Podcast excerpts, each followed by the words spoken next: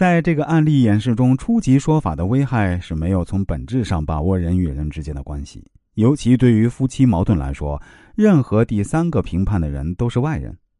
对方向你倾诉自己不能解决的烦心事儿，正是来源于他和最亲密的人之间的分歧。初级说法有可能加深了分歧，离间了关系，让对方置于危险的境地，也就是把自己置于危险的地位。升级说法的特点是维护了眼前人。表面上对对方的伴侣并没有指责，而是直接给出了建议的方法。当然，这对于对方解决真正问题来说是没什么用的。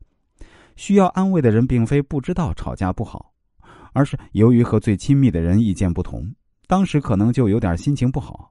他也并非没有先和对方表明态度，只是由于内心太强烈的排斥，有可能乱了阵脚，于是演变成了与丈夫的吵架。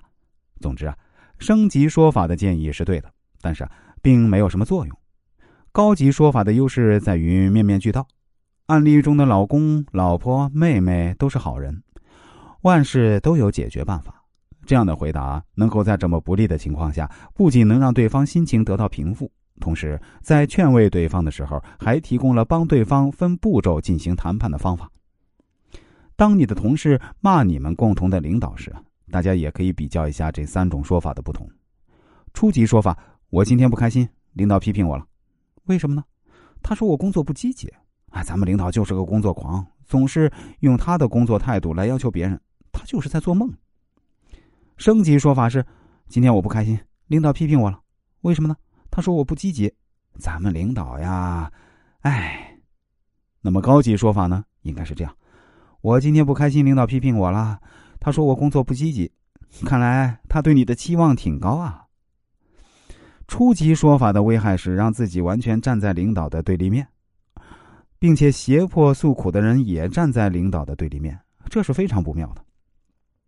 在任何公司和单位中，领导的作用基本等同于资源。一个想要快速发展的人，一定不可以得罪自己的领导。升级说法的特点是和自己的同事站在一起，同时对领导的。一声叹息，并没有明确指责自己的领导，但是又暗含批评。